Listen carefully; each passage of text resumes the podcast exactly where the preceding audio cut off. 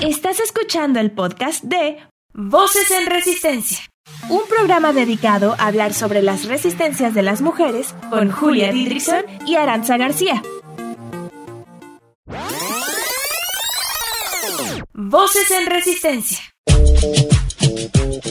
Este es un programa para todas las mujeres. Porque todas resistimos. Todas, todas, todas. Llevamos haciéndolo toda la vida. Voces en resistencia. Sí.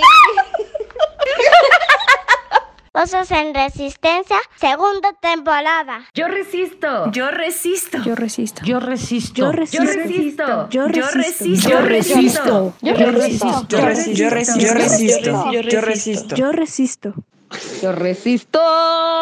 Hola, ¿cómo están? Esperamos que todas estén muy bien. Sabemos que ha sido una semana difícil que movió muchas emociones en nosotras. Gracias por salir y poner la cuerpa. Gracias, gracias por resistir. Este programa precisamente va de escuchar nuestras cuerpas, de reconocerlas y abrazarlas. Desde la distancia, nosotras abrazamos la suya, la de todas. Nuestro programa número 18 es muy especial para nosotras, porque una de ustedes nos escribió para contarnos su historia de resistencia y este es el resultado. Bienvenidas a Voces en Resistencia. Gracias por resistir. Gracias, gracias, gracias.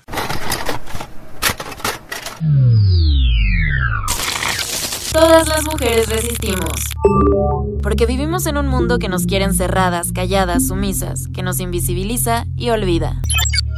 Resistimos para cambiar realidades. Resistimos compartiendo y creando. Ahora desde la radio. Voces en Resistencia, un programa de radio dedicado a escuchar, investigar y compartir cómo las mujeres habitan este mundo. ¿Recuerdas cómo fue la primera vez que menstruaste?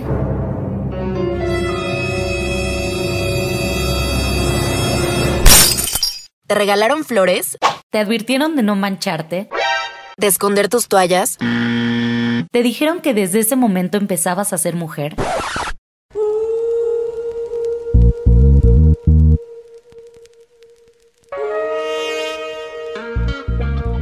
Menstruar es un acontecimiento importante. Pero a menudo los primeros periodos se viven con miedo, vergüenza y mucho estigma social. Hola, mi nombre es Goldie Levy, soy de Costa Rica y vivo en Bogotá. Creo que hay un tabú en la sociedad, sí, respecto a la menstruación como tal, pero sobre todo creo que hay un gran silencio respecto a la educación menstrual y a cómo somos seres cíclicos, cómo podemos incluso menstruar con la luna. Así como hay tabú, también hay un movimiento que nos está acercando la menstruación desde otras miradas que creo que pueden ser muy especiales, que contienen muchísima sabiduría ancestral, pero que nos pueden enseñar a vivir más plenamente como seres cíclicos dentro de una sociedad que no permite esa ciclicidad. En Cuba la menstruación continúa siendo un tabú.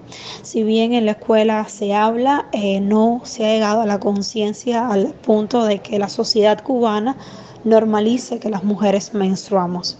De hecho, hay varias palabras eh, que utilizamos como sinónimos para no tener que decir menstruación. Decimos regla, periodo, todo lo que se nos ocurre por la cabeza, menos menstruación. Bueno, creo que la menstruación sigue siendo un tabú en Argentina, al menos mi adolescencia, hace 10 años, era un tema muy tabú desde el lugar de los compañeros varones que no entendían qué te pasaban. Eh, en Argentina se utiliza mucho como, ay, qué sensible que estás, qué irritable, qué irascible. Estás en uno de esos días, estás indispuesta, como si fuera un condicionante, como si fuera un atenuante ante una situación, como si las mujeres tuvieran una cuota de sensibilidad terrible y como que si fuera un, un insulto, ¿no? Estás tan irascible, tan, es, por esto, es por este, esta causa hormonal. Eh, hay mucho desconocimiento de realmente qué es lo que te pasa. Eh, en la adolescencia hay mucho asco, ay, estás indispuesta, qué asco, a ver si me manchas. Hay, hay, olor raro, eh, es todo un operativo para ir al baño a cambiarte la toallita. Si te manchabas el jean o el pantalón que tenías puesto era terrible. Eh, aquí no hay que te puedas pedir el día por eso, ni mucho menos. Entonces es como tenés que trabajar a la par que tus compañeros que están muy bien, con un dolor de ovarios terrible, teniendo que ir al baño a cambiarte, teniendo el riesgo de que si estás muchas horas sin poder acceder a un baño, te podés manchar y de nuevo todo este tema de las manchas, de la ropa. Eh, me parece que todavía hay un tabú muy grande, mucha desinformación y sobre todo mucha falta de educación. Ahora que escuchamos a muchas mujeres, nos damos cuenta que la vivencia no es tan diferente pese a la geografía. Nos enseñan a hablar en código. A esconder nuestra menstruación. Andrés, el que viene cada mes, es algo que viene de afuera, algo que invade, la visita incómoda. La visita incómoda incluso cuando sucede dentro de nuestras cuerpas. Eugenia Tarsibachi, autora del libro Menstruación, Género y Poder, apunta que estos eufemismos son un modo de institucionalizar en el lenguaje la vergüenza con la que se suele vivir el cuerpo menstrual ante otros y otras. En esa vergüenza sobre la experiencia corporal de la menstruación hay un modo profundo y sutil de hacer género. No es una experiencia individual, sino una emoción regulada por una política de control sobre nuestros cuerpos. Fueron las industrias de productos menstruales quienes a través del modelo de la medicina hegemónica y patriarcal transmitieron todo el conocimiento sobre nuestra menstruación. De esta manera crearon un ciclo de saber que desplazó el saber tradicional de las mujeres y personas menstruantes sobre sus cuerpos. Antes de la existencia de las toallas sanitarias, las mujeres ya generaban sus propios productos y saberes para menstruar. ¿Qué pasaba? Que no escondían la sangre, se veía en el pedazo de tela, se podía oler y les incomodaba. Simón de Beauvoir, en el segundo sexo, apunta que la sangre encarna la esencia de la feminidad. Por eso, su flujo pone en peligro a la mujer misma, cuyo maná se materializó de ese modo.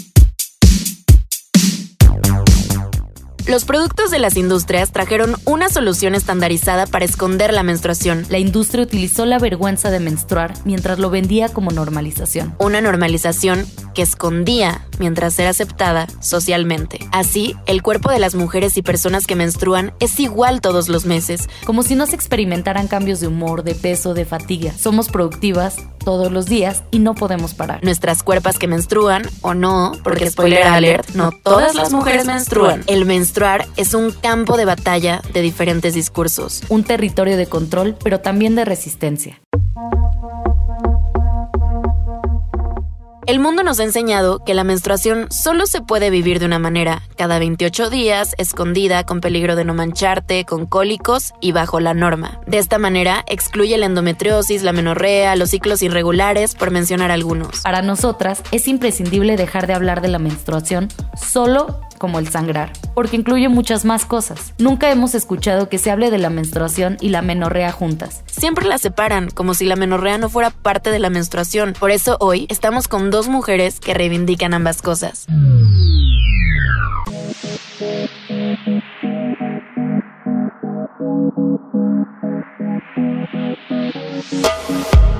Itzia Moreno Díaz, mujer mexicana de 32 años, dedicada a la comunicación visual, aunque su pasión, desde niña, ha sido la danza y el deporte. Aunque por fuera pareció una mujer saludable y disciplinada, por dentro, su cuerpo, le dejó saber que su estilo de vida no estaba bien. Después de vivir 5 años con amenorrea hipotalámica, la ausencia de menstruación, es ahora, en esta etapa de su vida, que comienza a escuchar y entender su cuerpo. En sus palabras, Itzia resiste desde el autoconocimiento y la reconciliación con sus ciclos femeninos. Voces en resistencia.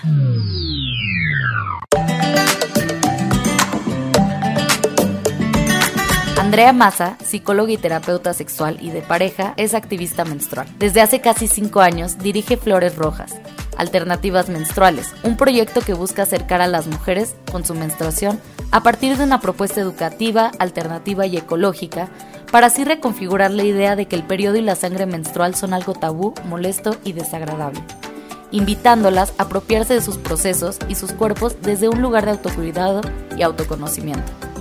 También fundó Petulias y Lujurias, en donde desde una perspectiva psicológica feminista comparte información sobre salud mental y sexual, invitando a las personas a conocer su cuerpo y reconciliarse con sus emociones.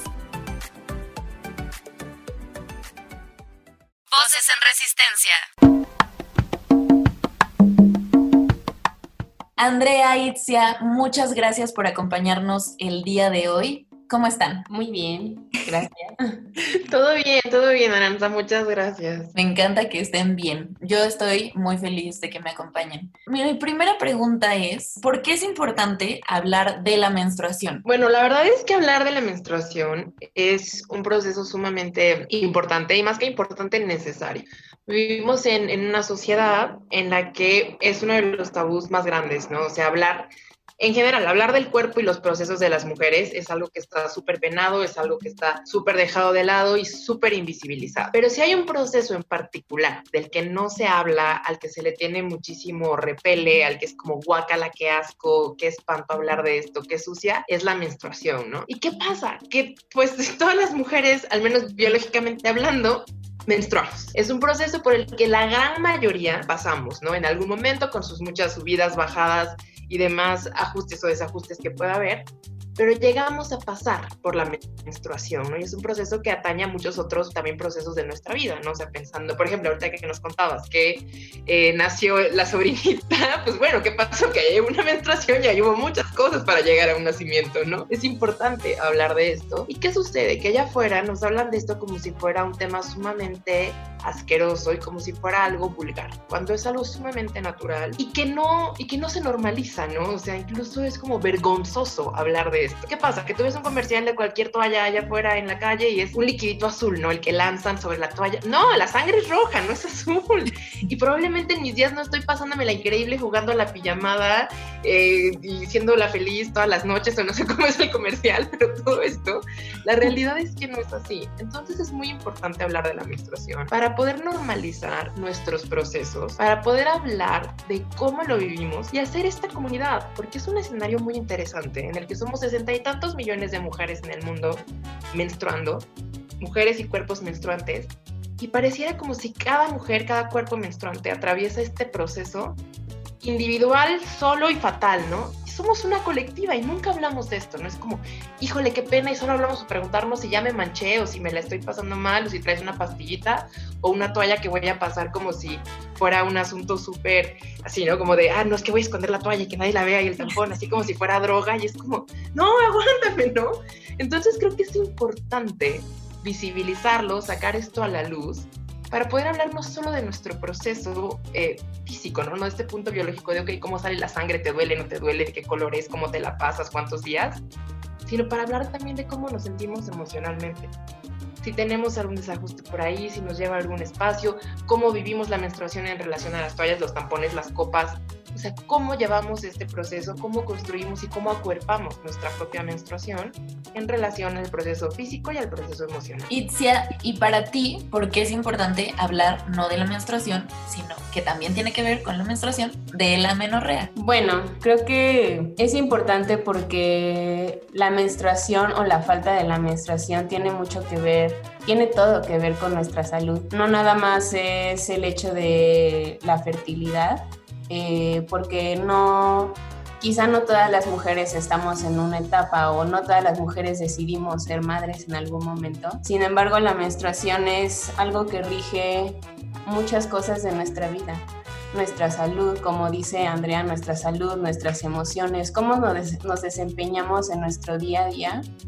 Em, y bueno, por ejemplo, en mi caso también cómo nos desempeñamos en el deporte, ¿no? Em, creo que la menstruación es algo totalmente invisibilizado e ignorado tanto por la sociedad como por la, por la mm, ciencia también. ¿No? Hay mucha, hay muy poca, hay muy poca investigación hecha sobre la, sobre la menstruación y por lo tanto hay gran desconocimiento por nuestra parte y por parte de la sociedad. Creo que tanto hombres como mujeres debemos conocer este tema. Em, y por lo tanto vivimos las mujeres en un sistema que está regido por los ciclos masculinos, ¿no? que ignora totalmente o deja de lado a los ciclos femeninos, eh, forzándonos a a vivir o a, seguir un ciclo o un ritmo eh, basándose en la producción de testosterona, ¿no? Que, bueno, ambos, ambos géneros, ambos sexos, perdón, em, producimos todas las hormonas en diferentes cantidades, pero nuestras hormonas, eh, la progesterona y el estrógeno, se rigen por otros ciclos y son ciclos de un mes, ¿no? No ciclos de un día. Entonces nosotras nos estamos quemando y tratando de, de, hacer, llevar todas las actividades a cabo en el transcurso de un día y cada vez tenemos eh, o somos más mujeres con problemas hormonales, con problemas de fertilidad, eh, con problemas psicológicos también, de depresión, y no entendemos por qué y creo que es muy difícil eh, y ha sido mi caso o fue mi caso encontrar respuesta. Llegó un punto en el que yo tuve que encontrar eh, y buscar esas respuestas. ¿Cómo es? Digo, sabemos cómo es la menstruación, quizá mal, pero si es algo que se habla, como nos dice Andrea, ¿no? Que ok, tenemos el comercial de la menstruación y en la escuela nos los enseñan, pero con el líquido azul, pero se habla un poco más. O sea, mal, pero ahí se va hablando. De la menorrea, sinceramente, a mí nunca en la escuela nadie me dijo que eso existía. Entonces, me gustaría mucho que nos contaras, si quieres, lo que quieras compartir, cómo es vivir con amenorrea. Claro que sí. Bueno, si de por sí el tema de la menstruación es un tabú, incluso entre nosotras las mujeres, entonces la falta de menstruación, pues es aún un tabú más grande aún, ¿no? Em, bueno, una, mi historia eh, creo que es muy larga porque yo viví cinco años con amenorrea hipotalámica. Eh, o sea, no, en cinco años no tuve una menstruación. Antes de eso yo estuve tomando píldora anticonceptiva, eh, lo cual quiere decir que mis menstruaciones no eran no eran naturales, ¿no? O sea, yo no, no era una menstruación, sino que era un sagrado, un sangrado provocado por la, por la píldora anticonceptiva. Entonces, yo de mi amenorrea hipotalámica sé que duró cinco años, pero una menstruación no la tuve todo el tiempo que estuve tomando la píldora anticonceptiva. Eh, fue sino hasta un tiempo que yo me tuve que ir a, bueno, yo me fui a estudiar a, a, Suecia y ahí no pude tener acceso a la píldora anticonceptiva y yo seguí con mi estilo de vida, practicando deporte, estudiando, pero interrumpí la píldora y descubrí que no, que no menstruaba. Y como es algo que a las mujeres nos han enseñado desde chicas y desde que eh, te llega la menstruación, híjole, pobrecita, ¿no? Entonces, pues ni modo, te vas a aguantar, es muy doloroso, etcétera, etcétera. Eh, entonces yo lo veía como, quizá al principio lo ignoré y dije, ah, bueno, pues ya me estoy librando, ¿no? De algo.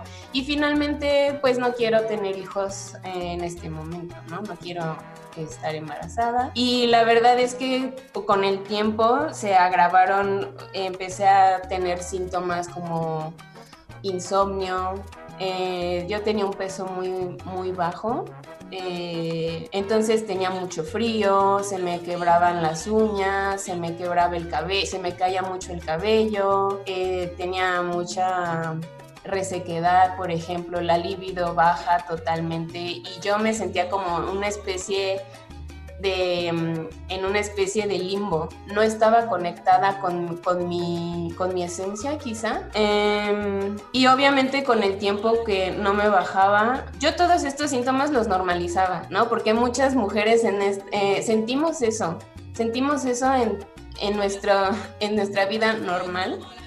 Entonces yo nunca lo asocié a la menorrea. Sin embargo, obviamente me, me empezó a preocupar que, el no tener una menstruación y visité varios médicos y la verdad es que siempre la respuesta que obtuve fue la píldora anticonceptiva. O sea, para mí era como un parche, ¿no? Lejos de darme, de preguntarme sobre mi estilo de vida, sobre sobre pues cosas que afectan nuestra menstruación. Me decían, bueno, ¿quieres tener hijos? Si no quieres tener hijos, toma la píldora anticonceptiva. Eh, llegaron a decirme que no era importante sangrar, eh, que si no tenía que si no tenía deseos de ser madre, pues no, no importaba. Y dejando a un lado todos los síntomas, ¿no? Que yo sentía. Así es. Y entonces vivir con amenorrea la verdad es algo muy solitario porque precisamente no se habla del tema, no se habla, entonces cada que yo le se me ocurría contarle a alguien, es que no me baja en cinco años, no me he bajado en tantos años, como que, wow, decía algo súper extremo, ¿no? Pero sin embargo, ahora que ya lo hablo muy abiertamente, em, me doy cuenta de que es algo más común de lo que pensamos. Claro, que no es extremo, ¿no? En realidad le pasa a muchas mujeres, pero está totalmente invisibilizado. Andrea, ahora que escuchamos a Itzia, cuéntanos desde tu posición como activista menstrual, si se le puede llamar de una manera, ¿por qué es importante sangrar y por qué visibilizas tú el sangrado desde tu proyecto? Eh, justo eh, yo pasé por un proceso parecido a la Itzia, ¿no? Eh, en realidad a mí me resulta súper importante hablar de menstruación, no tanto por el proceso de sangra del sangrado en, en, sí, sino por el ciclo menstrual. O sea, la menstruación es parte de un proceso de cuatro etapas, que es la premenstrual, la menstrual, la preovulatoria y la ovulatoria. ¿Y qué pasa? Que de pronto nada más nos hablan de la menstrual y todo lo demás, bueno, y la premenstrual quien lo sufra, pero si no, no te hablan de eso. Y las otras dos no tienes ni idea, ¿no? Y como dice Itzia, de pronto eh, al pensar en menstruación, en el proceso menstrual, lo más importante pareciera que solo es sangrar y entonces tenemos miles y millones de mujeres en el mundo teniendo sangrados artificiales que no son menstruaciones, simplemente son sangrados producidos. ¿Qué pasa? Que yo tengo síndrome de ovario poliquístico en fase 3. Esto quiere decir que es una fase en la que los medicamentos por lo general no me hacen absolutamente nada. Yo pasé por una amenorrea eh, secundaria por ahí de los 13 años, 14, empecé con amenorrea, tardé unos 6 años tal vez en, en encontrar qué onda. Y además yo me diagnostiqué. Pasé por 25 mil doctores, nadie me decía nada, hasta que un día pues yo dije, oiga, creo que tengo ovario poliquístico en esta fase. Ah, claro, sí podría ser. Y yo, ok. Entonces yo me voy dando cuenta y justo lo primero que me dicen los médicos es pues anticonceptivas y, y, no vas a poder embarazarte nunca, ¿no? A mí la verdad maternar es un proceso que no me interesa, entonces no, pues yo dije, ok, pues no me importa, y menos a los 15 años fue como, va. Y después, eh, cuando fui creciendo, empiezan con los anticonceptivos, mi cuerpo no los toma bien y empiezo a subir de peso, ¿no? Claramente ahí también hay otros temas, pero pues a mí me preocupaba el estar subiendo de peso a esa edad. ¿Y qué pasa? Que de pronto yo me voy tomando todas las medicinas que me dan, ninguna me hace, sangro un mes, pero me puedo tomar otros tres meses todas las pastillas y no vuelvo a sangrar, la estoy pasando fatal hasta que de pronto yo entro en un proceso terapéutico, eh, también por muchas otras razones, y me doy cuenta que en realidad mi proceso menstrual está súper ligado a mis emociones. Y digo, ok, ¿no? ¿Qué está pasando ahí? O sea, ¿por qué de esto no se habla y hasta que vengo a parar a terapia a los 20 me preguntan por esto y nunca me habían preguntado de esta manera, ¿no? Yo digo, ah, qué interesante. Y entonces al estar en, en terapia, eh, bueno, para pronto yo ya pensaba, ¿no? Como en, Flores Rojas, que es mi proyecto, o sea, me gustaba mucho hablar de menstruación justo porque como no la tenía, me parecía interesantísimo, que cómo era posible que mis amigas todas menstruaban y se quejaban, y yo la verdad es que la pasaba mal pensando, ojalá que me baje, ¿no? Y nunca me bajaba, yo decía, ok, esto es, esto es rarísimo, ¿no? Y entonces, como dice Itzia, de pronto te pones a investigar y no hay nada de información. Y en español, o sea, ya, ya cuando te abres las puertas a otros idiomas dices, ah, ok, sí, sí, hay muchas más cosas, ¿no? Pero en español resulta prácticamente imposible encontrar cosas interesantes, científicas y decentes, ¿no? O sea, no sabes nada de nada, a menos que sepas el término que estás buscando. Y una persona común y corriente, la verdad es que no va a decir, ah, claro, amenorrea hipotalámica, oligomenorrea, ¿no? O sea, uno dice, pues, ¿qué chingados? No me baja, ¿qué pasa? Estás embarazada, o sea, lo único que te va a decir ahí, no te va a puedes tener un desajuste hormonal resultado de un, o sea, nunca te van a decir eso. Entonces yo me pongo a investigar y digo, va, no, pues tengo esto, ya llegué aquí, qué pasa con mi cuerpo. Y de pronto me doy cuenta de que, pues la neta, nadie sabe nada, que es bien difícil encontrar información. Y digo, bueno, yo tengo un chingo de años investigando, pues vamos a empezar a rolar la info, ¿no? O sea, lo poco que sé, porque claro, ¿no? yo tenía, pues no sé, 21 años, yo tampoco es que supiera mucho al respecto. Entonces yo subía, ¿no? Lo que iba investigando, lo que iba pasando con mi cuerpo. Y estando en proceso terapéutico, yo me doy cuenta que al menos mi proceso que eh, por lo que he visto en estos años también que tengo como terapeuta y que he hecho mucho acompañamiento, por lo general hay un factor emocional del que nadie habla en las ausencias de menstruación o en las menstruaciones que son muy, muy abundantes o en los procesos que llegan a ser muy dolorosos, siempre hay un componente emocional. Bueno, no siempre, pero en el noventa y tantos por ciento de los casos. Y cuando empiezas a hablar y empiezas a desbloquear estas partes que también te están doliendo a ti emocionalmente por ser mujer en este contexto patriarcal y que te tiene así, tu contexto familiar y todo lo que traes ahí cargando, empiezas también a tu cuerpo a permitirle expresarse y ser desde otros lugares. Y eso es sumamente relevante, eso resulta importantísimo. ¿Y qué pasa? Que cuando tú empiezas a desbloquearte, empiezas a encontrar que tu sangre no es nada más la sangre o el cólico o este asunto que puede ser a veces medio incómodo. Te das cuenta que sangre dices, puf, ¿no? Se me acomodaron aquí las hormonas, puf. A lo mejor en, este proceso en el que estaba yo premenstrual, que me sentí tristísima, pues me di cuenta que venía cargando una herida de emocional de hace un tiempo y nunca la había visto hasta que llegué a ese pico down de, de hormonas. Ah, qué bien. Y en tu ovulación dices, no, hombre, hoy soy la diosa del mundo, me lo voy a comer. ¿Y qué crees, no? Que apliqué para la maestría y me aceptaron porque estaba yo on fire en mis, en mis cosas, ¿no? Y qué bien también reconocer los, los propios ciclos que tiene el cuerpo, porque como es ciencia, ¿no? O sea, de pronto no se fijan, o sea, el mundo científico, el mundo médico no habla de nuestros cuerpos. Leía yo una vez un artículo que no recuerdo en dónde estaba, pero decía que estaba más explorada la superficie de Marte que las causas que provocan la endometriosis. O sea, de la endometriosis nadie sabe nada más que es un engrosamiento y pues ¿por qué te pasa o por qué no? ¿Quién sabe? O sea, yo te digo, tengo un ovario poliquístico que los doctores me dijeron no tienes cura, ¿no? Y fue como, ah, ok. Y chistosamente yo he arreglado todos mis temas en terapia. Yo menstruo desde hace tres años perfectamente, mi ciclo se reguló volviéndome vegetariana porque mi cuerpo no procesa muy bien la carne, quitándome productos animales, yendo a terapia y descubriendo que había muchas otras maneras de conectar con el ciclo menstrual. Por ejemplo, yo conozco muchas amigas que se dedican a hacer algo llamado terapia menstrual, que es una corriente de una mujer colombiana que se llama Zulma Moreira. Ella habla de un tipo de terapia menstrual. También está una mujer llamada Miranda Gray, que hace una cosa que se llama bendiciones de útero. Y entonces empiezas a conectar con tu cuerpo desde un lugar sumamente distinto, más espiritual, más en relación a lo que te pasa, lo que te acontece, sea física o emocionalmente. Y de pronto dices, va, ¿no? O sea, a lo mejor está bueno hablar de que me siento triste o me siento agotada o me siento muy contenta o me duele menstruar o no me duele menstruar o me choca menstruar o no me choca menstruar. Pero está bueno ponerlo ahí para poder abrir el tema, hacer esta discusión, pensar en qué me pasa si menstruo o no menstruo, e incluso normalizar, ¿no? Porque, ¿qué pasa si yo no menstruo? Híjole, que soy la rara, ¿no?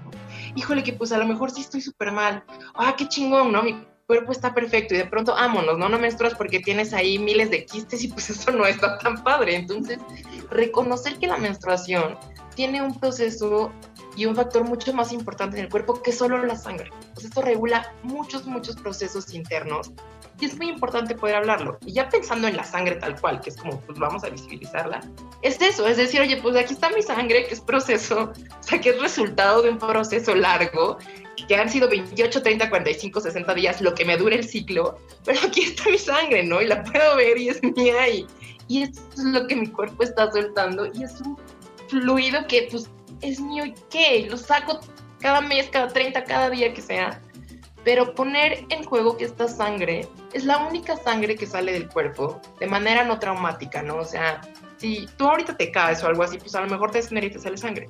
Aquí no pasa nada, tú estás tan tranquila y dices, ay, ya me bajó, ¿no? Y entonces ya, pues haces lo que tienes que hacer, la copa, la toalla, el tampón, lo que uses.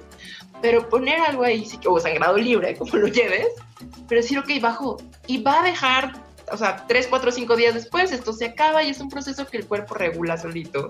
Y creo que es muy importante poder hablarlo entre mujeres, ¿no? O sea, poder decir cómo lo llevas tú, cómo lo vives, cómo es para ti, cómo Itzia, ¿no? ¿Cómo te fue no menstruando? ¿Cómo te fue sin menstruando? ¿Cómo lo recuperaste? ¿Cómo te sientes ahora? ¿Cómo te sientes después? Para hacer esta comunidad y no sentir que menstruamos solas y que lo único importante o relevante de hablar del sangrado es putas los cólicos, me la paso fatal. O sea, decir literal, ¿no? ¿Cómo es tu sangre? ¿Cómo es la mía? ¿Qué tanto te baja? ¿Qué tanto no te baja? O sea, creo que es muy importante ponerlo en juego para crear estos espacios y también para crear una cultura que permita a las niñas y a las generaciones más jóvenes hablar de sus cuerpos y de sus procesos, sin este miedo, sin estos tabús y sin tener que atravesar por procesos como el mío o el de Itzia, decir 50 doctores y al final, mira, llegué a menstruar desde el lugar más extraño y sin acompañamiento y sin ayuda y básicamente dándome de palos yo sola. Regresamos para seguir hablando de la menstruación, no solo como un sangrado. Vamos un corte, pero al regresar hablaremos de vulvas, vaginas, menstruación, chichis, placer, sexo, sexo, sexo. Quédate. Resistencia. No se te olvide seguirnos en nuestras redes sociales. En Facebook como arroba programa Voces en Resistencia y en Instagram como arroba voces-en resistencia. Voces en resistencia. Existen muchos tipos de resistencias. Cada una decide cómo hacerlo, hacia qué y en qué momento de su vida expresarlas. Te invitamos a descubrirlas con nosotras. Mi nombre es Julia Didrickson y yo soy Aranza García. Sintonízanos todos los miércoles de 4 a 5 en Violeta Radio. Voces en Resistencia.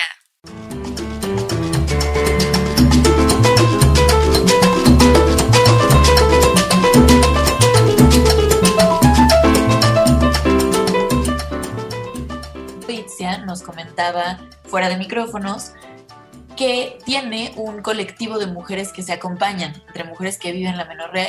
¿cómo surge ese colectivo? Bueno, la verdad, eh, yo, igual que Andrea, me diagnostiqué y tuve que, fue por casualidad, la verdad, fue un golpe de mucha suerte el hecho de que yo descubriera que era menorrea hipotalámica. Llegó el punto de que yo llegué al punto de decir, bueno, ya, está bien. Fui una vez más al ginecólogo y me dijo, pues solamente que te vuelvas a tomar los anticonceptivos, yo lloré y le dije, no, yo quiero darle a mi cuerpo la oportunidad de, de, menstruar por sí solo, de que haga todas sus funciones y yo lo voy a lograr sola. Entonces, eh, yo había escuchado que después de una, después de tanto, cierto tiempo de no menstruar, nos descalcificamos. Hablando de todos los procesos en los que la menstruación influye en nuestra salud, pues la calcificación de los, de los huesos es una de ellas, ¿no? Entonces a mí se me ocurrió por cuenta propia hacerme una densitometría y yo y salió muy baja, o sea, ya llegó al, llegué al diagnóstico de osteopenia. Entonces ahí fue como una llamada de atención muy grande para mí, porque pues yo sigo practicando deporte, ¿no? Y estoy, soy más propensa a fracturas por estrés. Em, entonces empecé a buscar en internet y encontré un video de una científica en inglés que hablaba de esta cosa llamada menorrea hipotalámica y lo compartí con, con mi familia y con mi, con mi novio y me dijeron, es que te están describiendo todos los síntomas, eres tú, no duermes, tienes frío y también como dice Andrea, son también cosas muy emocionales.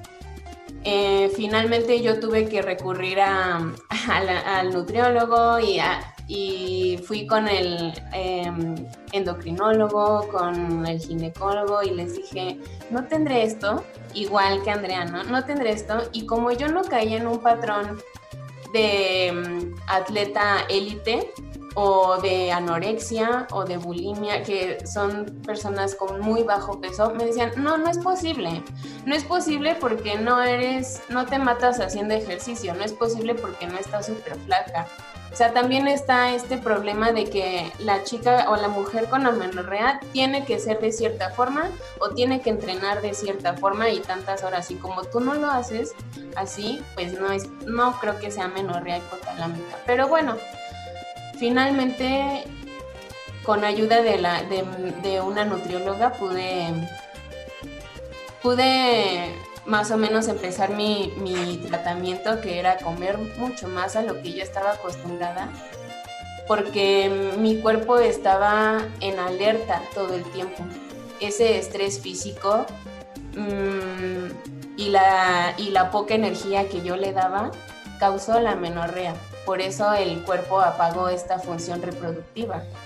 ¿no? Entonces, eh, con mucho miedo, la verdad es que yo ahí me di cuenta que también tengo tenía muchas cosas eh, mentales, ¿no? Eh, como atoradas y que quizá también me bloqueaban el hecho de aventarme y decir, ok, voy a hacer este tratamiento y voy a, voy a dejarle a mi cuerpo descansar y comunicarme qué es lo que quiere, qué es lo que necesita, ¿no? No voy a machacarlo con entrenamiento, entrenamiento y, todo esto, ¿no? Em, finalmente creo que, bueno, pero eh, regresando a tu pregunta, eh, encontré un libro que se llama No Period, Now What, así de no hay periodo, ¿y ahora qué? Y está escrito por una, por una científica estadounidense que se llama Nicola Rinaldi. Y ella, eh, yo, la, yo la contacté porque ella me escribió diciéndome que de México nunca le habían pedido este libro. Entonces, eh, que tenía dudas sobre mi dirección, etcétera. Y yo le dije, es que entonces ahora entiendo por qué yo me siento tan sola en este tema, ¿no? Y me invitó a su grupo de Facebook, donde todas las mujeres que tienen amenorrea hipotalámica y que han encontrado ese libro, se entran y escriben su experiencia, escriben dudas y se abre la conversación. Y ahí es donde yo me doy cuenta, wow, somos muchísimas mujeres, somos miles de mujeres en todo el mundo que hablamos de esto porque somos, en todo el mundo estamos sometidas a este sistema, ¿no? Patriarcal, donde se invisibiliza. Eh, y bueno, creo que algo muy importante de decir y que conecta con lo que decía Andrea antes también es que Creo que la recuperación de la, de la menorrea hipotalámica es fácil. Lo que es difícil es fácil porque es darle a tu cuerpo más energía de la que tú estás gastando, pero más energía y descanso. Creo que lo difícil es superar todas las cuestiones psicológicas y emocionales que te hacen, que nos hacen llegar a, a este punto, ¿no? Que a mí me hicieron llegar a la menorrea hipotalámica. Es soltar muchas ideas y, y muchas, muchos patrones de vida que, que se nos imponen, ¿no? en la sociedad. Hmm. En ambas he encontrado métodos anticonceptivos, doctores, una manera en la que te dicen que es tu ciclo y si te sales tantito de esos 28 días o tantito de la norma, entonces ya, estás mal, quién sabe qué tienes, estás mal, ten la pastilla. Y entonces hablamos de un sistema de salud que en Voces en Resistencia tenemos un programa entrevistando a dos mujeres que son eh, parteras, ya sea en ginecología natural, se los recomiendo. Y ellas decían como, es que el sistema de salud es un sistema patriarcal, porque es un sistema que está hecho solo para hombres. ¿Cómo podemos las mujeres eh, terminar un poco con esto o hacerle frente, no desde la partería como lo vimos en ese programa, sino desde nosotras. Creo que llevar la menstruación a un proceso un poco más feminista o si no feminista patriarcalizado tiene que ver con el reconciliarnos de alguna manera con la sangre, ¿no? Y por ejemplo, yo, yo sé que no, yo, yo, en Flores Rojas soy muy gráfica y a veces estuvo como, sí, bueno, aquí estoy regando mis plantas con mi sangre y la gente se me vuelve loca, o sí, bien, me puse la sangre en la cara, pues no más, ¿no? Para, para causar algún tipo de reacción y la gente efectivamente se pone loca y yo pues lo hago porque de verdad para mí la primera vez que ya me empezó a bajar en forma era como tanta emoción que era como quiero todo con mi sangre, ¿no? Porque me, daba mucha emoción pensar que mi cuerpo estaba reaccionando y estaba llegando a este punto de conexión conmigo. Entonces creo que una manera de salir de este espacio de, de una menstruación eh, patriarcal tiene que ver con apropiarnos de cómo lo vivimos, ¿no? O sea, por ejemplo, ¿no? yo propongo eh, desde Flores Rojas la copa y las toallas de tela como una alternativa a vivir el periodo menstrual desde un lugar distinto. ¿Por qué? Porque al hablar de menstruación, por lo general pensamos nada más en la sangre igual, pero no pensamos en el cuerpo, ¿no? O sea, es como va a bajar. Pero, por ejemplo, yo muchas veces en las asesorías les pregunto a las chicas, oye, ¿qué tanto te baja? Oye, ¿qué sabes? Y a veces me dicen como, ah, pues no sé, ¿no? ¿Cómo sé si es mucho o cómo sé que es poco?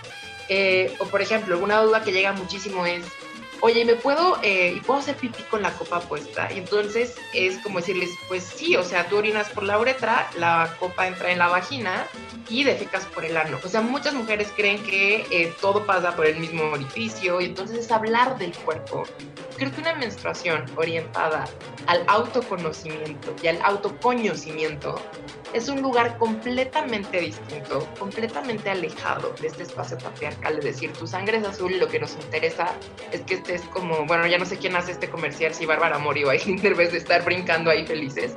Es decir, no, a lo mejor te quieres tirar en tu sillón a llorar y comerte un litro de helado, o a lo mejor te da un boost de energía, o a lo mejor es un día súper pesado y te inflas y tu ropa no te entra reconocer que nuestros cuerpos no tienen que estar ni perfectos, ni preciosos, ni pasándose la bomba.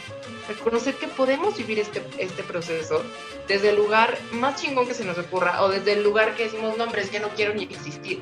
Y que está bien, que estamos en ese completo derecho de hacernos eh, cargo de este cuerpo, de decir, ok, y así como lo pasa está bien. Y saber que si tu ciclo no dura 28, dura 30, 45, 60, está perfecto. Los 28 es un número indicativo, pero hay mujeres con ciclos de 45 exactitas, cual reloj, 45. Y de pronto no se dan cuenta hasta que las invitas a ver y dicen, ah, no, no soy irregular, solo tengo un ciclo de 45. Y entonces, de alguna manera, apropiarnos de esto y con el flujo en particular, creo que la copa nos ayuda para empezar a conocer vulva, vagina, cervix, partes del cuerpo que muchas veces ni sabemos que existen, ni hemos tocado, ni nos interesa.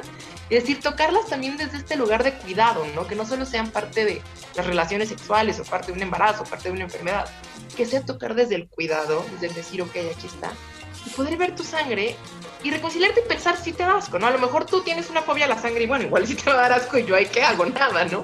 Pero pronto verla y decir, wow, ¿no? Si no huele mal, no se siente desagradable como en las toallas, que por lo general apesta y huele fatal.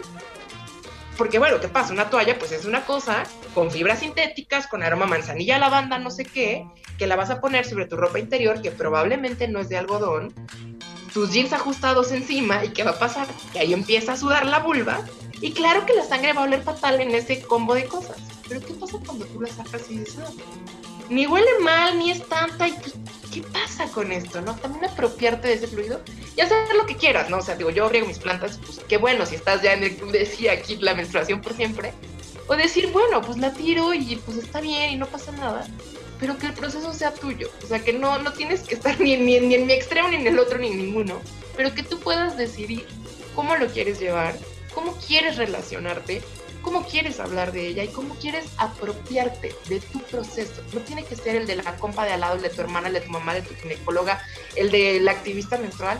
¿Cómo vives tú tu proceso de manera individual y cómo después lo compartes en colectivo? Creo que es la parte más interesante y por la que yo apuesto en el sentido de despatriarcalizar la menstruación y despatriarcalizar nuestras vaginas, nuestros coños y todo lo que nos pasa. Andrea, me encanta esa, esa respuesta de verdad, porque esto es bien importante, porque yo también soy de la, la, mujer loca que riega sus plantas con su menstruación. Pero sí es cierto, o sea, que a veces me dicen, ay, no, es que eres muy extremista. Y yo no te estoy obligando a que tú hagas lo mismo, es, son nuestros procesos. Y en esta individualidad hay una colectividad, de todas juntas hacemos esto. Y hace un momento Itzia compartía que el vivir con amenorrea fue algo muy solitario.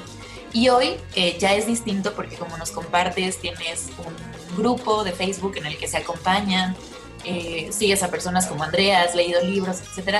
¿Qué le dirías a una mujer o a una niña que tiene amenorrea si apenas se acaba de enterar hoy? Más difícil, la Itzia del pasado, que se enteró que tenía amenorrea ¿qué le diría hoy? Pues creo que le diría que no está sola y que no hay nada malo con ella, ni con su, ni con su cuerpo, y que tiene, tiene arreglo, que tiene arreglo, simplemente hay que saber escuchar a escuchar al, cuerpo. Em, algo que me gustó mucho también de lo que dijo Andrea es hacerse cargo hacerse cargo porque yo cuando, cuando descubrí, bueno, cuando me autodiagnostiqué y empecé este tratamiento, me tomó un mes recuperar mi periodo después de cinco años. Y eso fueron como muchos sentimientos encontrados.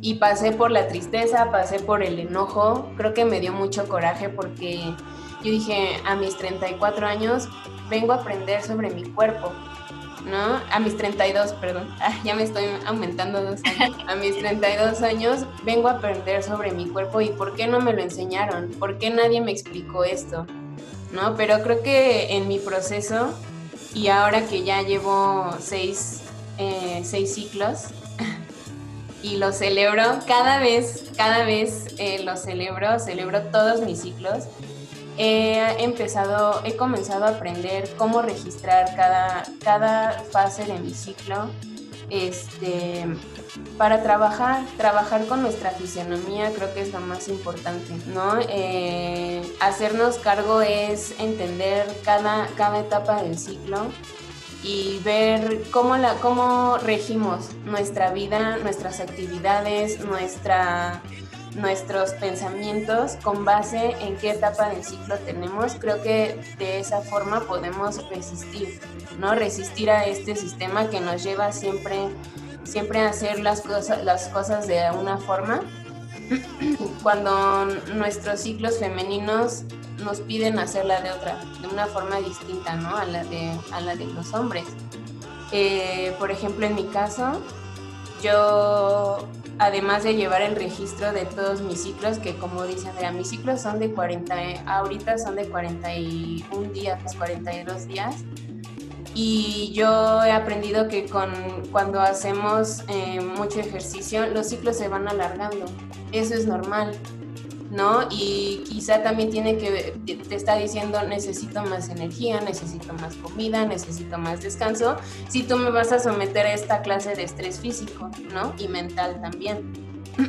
Entonces, eh, yo estoy comenzando a, programar mis, mis sesiones de ejercicio, por ejemplo, mis entrenamientos, conforme a mi ciclo, conforme a mi ciclo menstrual y, abro la conversación con mis amigas o con mis compañeras en el deporte, ¿no? También me doy cuenta que, que es un tema que difícilmente se quiere tocar, incluso entre nosotras, pero yo digo, les hago la pregunta, si tú supieras que puedes rendir más, que puedes eh, sacar tus mejores marcas, porque estás trabajando con tu fisionomía, ¿te interesaría hacerlo? Y sí, claro que sí, ¿no? Entonces, también incluso con, los entrenadores que son hombres, siempre lo menciono todo el tiempo de, no, ahorita no me puedo, no puedo hacer esto, no me puedo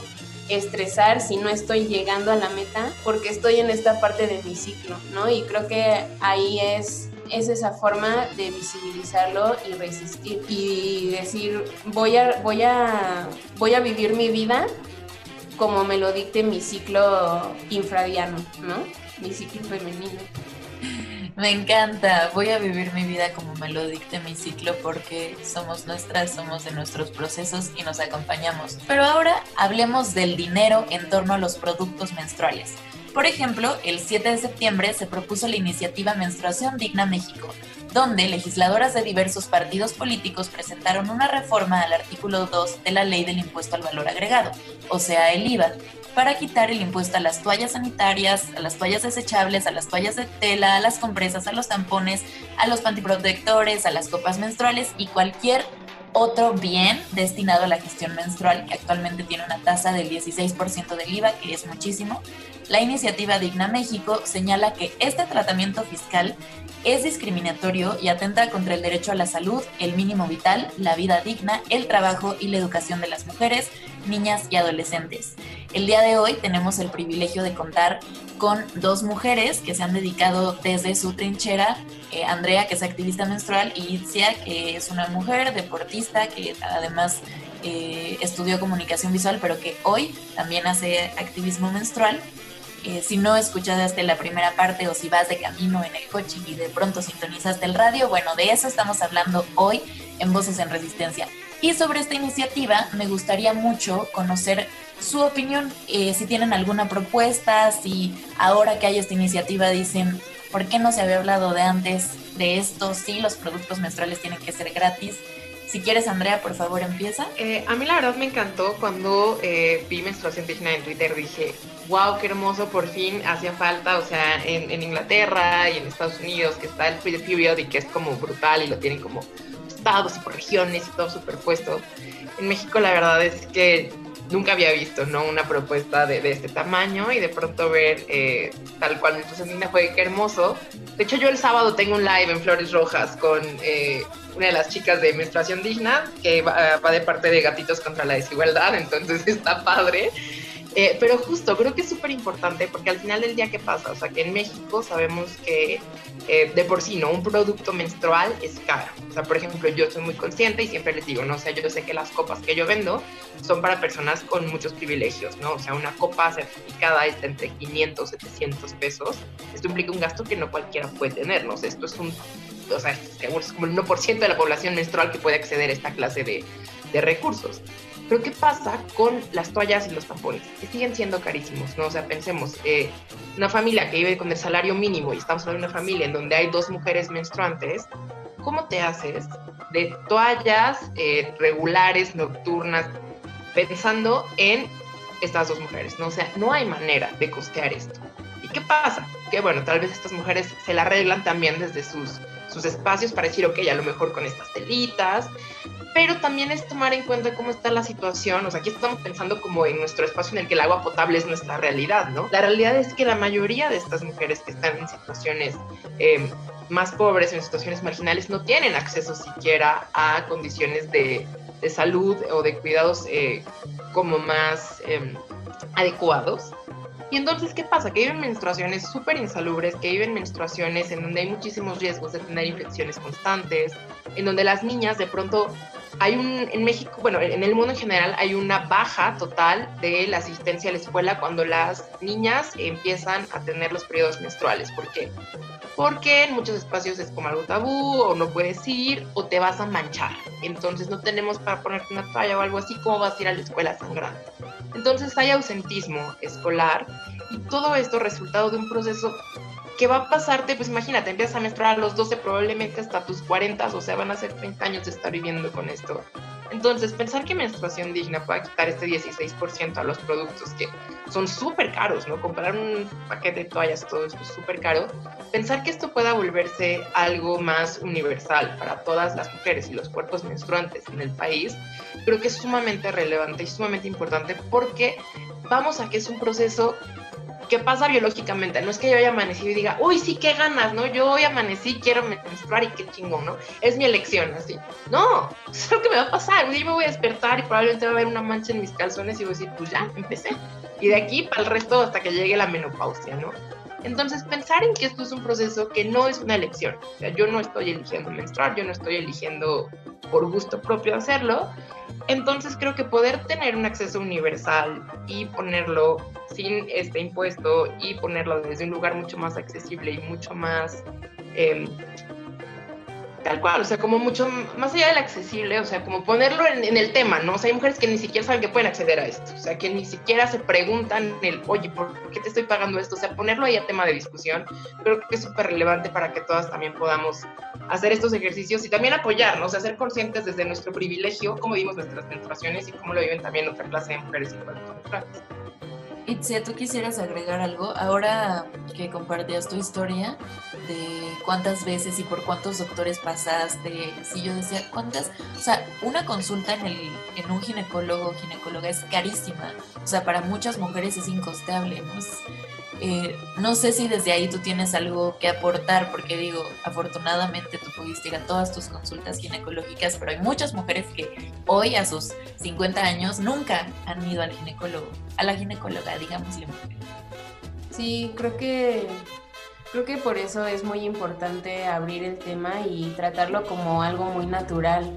Creo que una menstruación digna es eh, se vuelve digna cuando hay educación y cuando lo empezamos a, cuando hay conocimiento y cuando se empieza a tomar como algo, pues sí, completamente natural y entre más hablemos de ella, más opciones vamos a tener para llevar nuestras menstruaciones, ¿no? Más opciones vamos a conocer y creo que creo que eso va a hacer que, por ejemplo, la copa o, la, o los tampones eh, van a ser más accesibles, ¿no? O las toallas, las toallas eh, de tela van a ser como más comunes también. A mí, bueno, yo apenas empecé a, eh, ahora que estoy en recuperación, pues empecé a usar la, la copa menstrual y, y he obsequiado algunas copas menstruales, este porque también me preocupa esta parte de la ecología, ¿no? Del medio ambiente, este, y por eso creo que es un tema que, del que derivan muchísimos otros temas.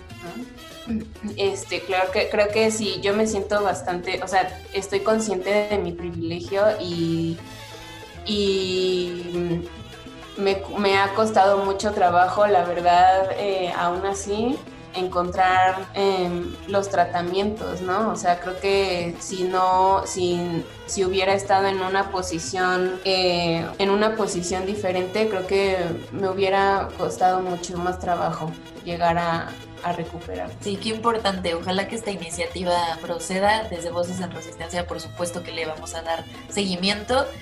Y como saben, Voces en Resistencia es un programa en el que hablamos sobre las resistencias de las mujeres. Me gustaría, para finalizar, conocer cuál es la resistencia de Andrea. Eh, pues bueno, mi resistencia está tal cual, ¿no? Desde acuerpar los procesos, o sea, de decir esto aquí y aprender a reconocer nuestro cuerpo y reconocer nuestras emociones, ¿no? O sea, para mí la resistencia viene desde el autocuidado, desde la ternura y desde acuerpar absolutamente todo lo que nos pasa y decir, este cuerpo es mío, esta tristeza es mía, esta sangre es mía, este proceso, esta neurodivergencia, esto lo que sea es mío y apropiarnos de todo eso. Itzia, ¿cuál es tu resistencia? Pues mi resistencia también es el autoconocimiento y también, o sea, el autocuidado, escuchar mi cuerpo y nadar quizá contracorriente, nadar a contracorriente porque porque es una corriente que no que no nos corresponde, o sea, que no eh, que no va acorde a lo que necesitan nuestros cuerpos. Entonces, esa, esa es mi resistencia. Y, habrá, y hablar del tema, abrir el debate y normalizar la menstruación, la falta de la menorrea, la menopausia, que también son etapas completamente invisibilizadas. Lo decimos en casi todos nuestros programas, pero la resistencia para nosotras se manifiesta como un rechazo al deber ser, ¿no? Que te dictan. En este caso, el, el sistema patriarcal. Y normalmente cuando, para algunas personas cuando hablamos de resistencia es algo negativo, pero nosotros siempre decimos que las resistencias son importantes porque cuando se repiten entre varias mujeres, como es el caso de Andrea Itza, y las mujeres pues hemos sobrevivido resistiendo y hoy, eh, al inicio, tanto Andrea como Itzia nos decían, no, es que yo en ese momento no sabía nada.